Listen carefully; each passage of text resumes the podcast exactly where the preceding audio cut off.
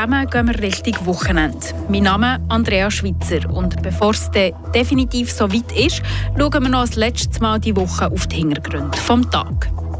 Freiburg ist seit heute wieder im Fasnachtsfieber. Losgegangen ist es zu Plafeyen und weiter geht es morgen in der Stadt Freiburg. Aber woher kommt der Begriff Bautzen-Fasnacht eigentlich? Zwischen farbigen Konfetti, Fasnachtsküchli und süffigen Fasnachtscocktails gibt es immer wieder lustige Anekdoten, die bleiben hängen.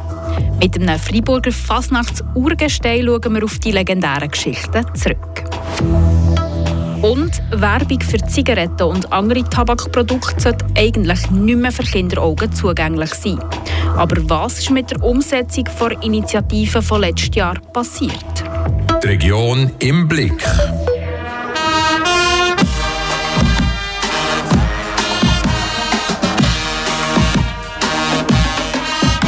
Merci, Mann.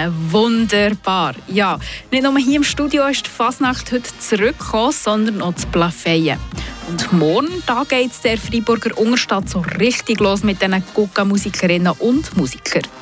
Die Bautzen-Fasnacht ist zurück, aber woher kommt der Begriff Carnaval de Bolz eigentlich? Martin Spinde hat nachgefragt beim Fritz Dick. Und er hätte auch noch gerade wissen, was er vom Klassiker von der Les Trois Canards haltet.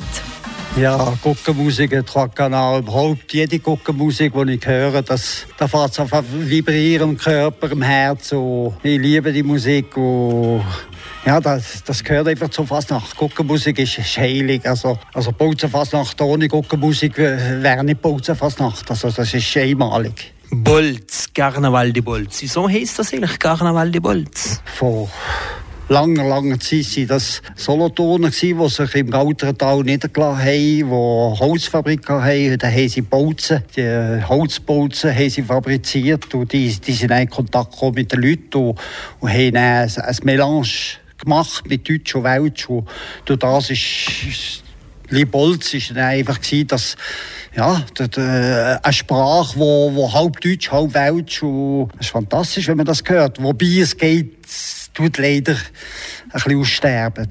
Die Leute vergessen so. Ja, das ist schade. Darum sieht man eben Carnaval di Bolz, äh, von der Altstadt ist, oder? Ich glaube, jeder Ungerstädtler, sei es Neustädtler oder vom Quartier, hat das Gefühl, stolz zu sein, ein Bolz zu ziehen. Nein, gibt es Le Rababu, wo man verbrennt, der, der für alles muss büssen Aber es gibt eben auch Le Rababu, was ist auch ganz etwas spezifisch für die Altstadt, Le Rababu. Früher war ja in, der Altstadt sie, nur die ärmeren Leute äh, haben dort gewohnt, die, die Holzhöfe hatten. Und die natürlich müssen Holz suchen, für, für, für, für zu verbrennen. Und, und sonst sind sie auch ins ältere Tal Holz stellen, wie man so sagt. Und, und da, dass man sie nicht verwünscht hat, hat man sich déguisé, hat man sich verkleidet, hat man Kartonschachtel übergegangen, zwei Löcher drin oder, oder sonst ein, ein weißes Tuch, ein Lindtuch oder so. Und durch das ist es dann auch Rababou Voleur des Bois, der Holzklauer, wenn man so will. Und, und der Name ist nicht geblieben. Und jetzt ist der, der Rababou eigentlich das Sinnbild äh, wo, wo, wo man am Sonntag verbrennen, oder? Wo, wo, wo muss büßen für, die, für, für all die, die, die Schulden, die er gemacht hat während dem Jahr. Mhm. Und am Dienstag ist da ein zweiter Rababu, äh, der Kinderumzug. Und der, der, der zweite Rababu wird auch verbrannt. Und, und das Wort Rababu, das finde ich so schön. Rababu, uh, uh, Rababu, ist wunderschön, oder? Gut, zum Abschluss noch, was äh, zeichnet Carnaval de Bolz aus spezifisch für dich? Für mich, Carnaval de Bolz ist ein, ein, ein Karneval, ich, ich, ich habe viel Karneval gesehen, sei es äh, äh, Basel, sei es Luzern, sei es eben Nice und so weiter. Aber Carnaval de Bolz ist einfach für mich einmalig im Sinn, dass es äh, es ist nicht vergleichbar mit anderen Fasnacht. Es ist, es ist einfach, es ist vielleicht nicht riesen, riesengroß, aber es ist, für mich ist, Fasnacht ist, ist das Evenement de l'année, wenn man so sagt. An Fasnacht bleiben nicht nur Konfetti in den Haaren hängen, sondern auch ganz viele schöne Geschichten in den Köpfen von allen, die dabei sind. Einer, der schon eine ziemlich lange Zeit dabei ist, ist der Hans Jungo, besser bekannt als Tschückeli. Und auch ihm ist die eine oder andere Anekdote an die Bautzen Fasnacht in Erinnerung geblieben, wie er mir erzählt hat. Der Hans Jungo, Urgestein der Bautzen Fasnacht. Wobei die Fasnacht heute anders daherkommt, als er sich das noch gewöhnt war. Der Karneval ist in der Augen geboren, würde ich sagen. Ist klar, ich bin jetzt Neustadt oben, das, ist wunderbar, das ist auch richtig so. Aber ich finde jetzt mit den neuen Dingen, die sie da machen, von der Patinoire raus und dann nur über ein Plastik Saint-Jean, ist der Umzug von uns schon alles schon vorbei, leider. Es ist ja alles eine für, sei es im Werkhof oder der, der Rababu-Verbrenner auf dem grossen Platz, was eigentlich gut finde, wie mehr Platz ist dort. Sagt der Hans Jungo, besser bekannt als Tschückeli. Fasnacht ist nicht jedermanns Sache. Aber für alle die, die mit dem wilden Treiben nicht so viel anfangen können, hat der Tschückeli auch noch einen Tipp. Die, die Fasnachten nicht gerne oder so, die wie Christian See zügeln. Und dann vielleicht gehen oder äh, spazieren oder, oder in Zahnen einspaden, wie es nicht, äh, schon etwas abfahren. Sagt er und drückt dabei ein Auge zu. So Fasnachten macht natürlich auch Durst. Was trinkt man denn da am besten? Ich kann mir vorstellen, das meiste, was trocken kommt, ist sicher das Bier anfangen sie mal. Und dann kann ich mir vorstellen, in diesen verschiedenen Beizen, da, die, die Spezialcocktail, die sie da machen, Fasnachtscocktail, sei es jetzt Gletscherwasser oder ist Teufel, wie das Zeug alles ist. Und mit jedem Gletscherwasser wird es dann auch noch lustiger. Und da gibt es die eine oder andere Anekdote, die dann bleibt hängen. So wie die hier, die Hans Jungo auspackt. Also einer ist der Fritz so dick, Kollege und ich sind wir, haben wir uns maskiert aus Ghana, aus, aus schönen, gelben Ghanaerlen. Und dann haben wir ihn verwünscht, sind wir ins Zahnöris gegangen, haben wir ihn verwünscht, von uns, uns das Glas zahlen, wie, wie er nicht maskiert war. Dann sind wir in Gang raus, da, das Bier trinken, da wir drei. Auf das Mal kommen wir uns aus. Wir sie schon besoffen ist. An vierter neben uns, an vierter genau gleich angelegt und alles. Und dann hat er uns gesehen, auf das Mal er verschwunden, aber es war eine lustige Anekdote.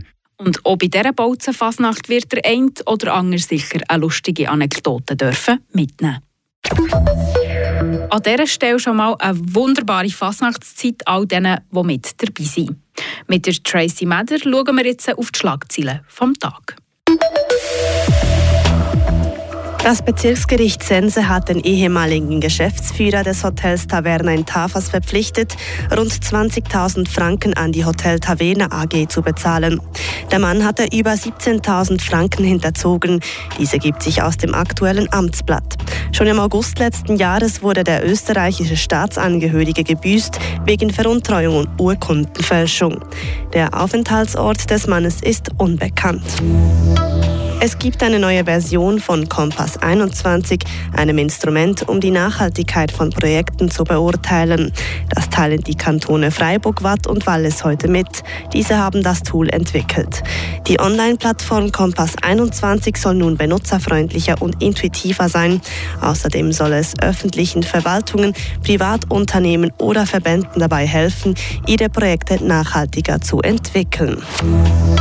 Und die Gemeinde Romo will weitere 4,7 Millionen Franken in die Sanierung des Nespresso-Geländes investieren. Der Generalrat hat gestern Abend mit einer großen Mehrheit einer Vereinbarung zugestimmt, die zwischen dem Gemeinderat und Nespresso getroffen wurde. Diese Summe kommt zu den fast 4 Millionen Franken hinzu, die in den letzten zehn Jahren bereits bezahlt wurde. Merci vielmals, Tracy. Vor gut einem Jahr hat die Schweizer Bevölkerung entschieden, dass Werbung für Zigaretten und andere Tabakprodukte wie Schnupf oder Snus sollen verboten werden. Kinder und Jugendliche sollen so besser geschützt kommen. Aber seit gut einem Jahr ist nicht wirklich viel passiert. Und das macht Herr und Frau Schweizer hässig. Manuel Iseli aus dem Bundeshaus. Ja, zuerst muss man sagen, das Tabakwerbeverbot für Kinder und Jugendliche, das Gesetz dafür ist noch nicht in Kraft. Man schafft aktuell noch an der Umsetzung. Jetzt könnte man aber denken, die Tabakbranche könnte ihre Werbestrategie doch schon langsam anpassen. Das ist aber nicht so. Man wirbt auch bei den Jungen weiter für Ziggis und Co.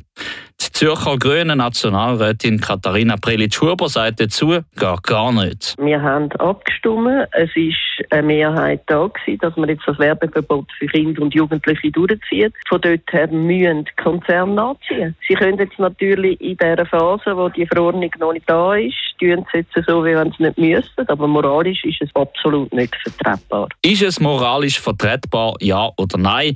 Der Aargauer SVP-Nationalrat Andreas Klarner hat eine klare Meinung. Es geht nicht darum, ob moralisch oder nicht. Es gibt gar keine Diskussion. Es gibt keine Vorwirkung von Gesetz. Also, äh, wenn jetzt auch das Volk darüber abgestimmt hat, muss man doch zuerst eine Ausführungsgesetzgebung abwarten. Und dann äh, kann man fordern, dass das eingehalten wird. Jetzt ist der, der rechtliche Raum derselbe wie vor der Abstimmung. Die Tabakkonzerne sagen beim Schweizer Fernsehen, man setzt das neue Gesetz, auch wenn es noch nicht in Kraft ist, schon um. Man dürfen Kinder und Jugendliche gar nicht mehr bewusst ansprechen, sondern nur noch Erwachsene. Da wären wir bei dem Punkt, wo bei der Debatte um das Tabakwerbeverbot fast am meisten diskutiert worden ist. Wie kann man sicherstellen, dass Tabakwerbung wirklich nur die erreicht, die es sollte? Abzuwarten ist, was im Gesetz denn tatsächlich drin steht. Merci vielmals, Manuel, für das Update zum Tabakwerbeverbot. Das war es von mir für heute.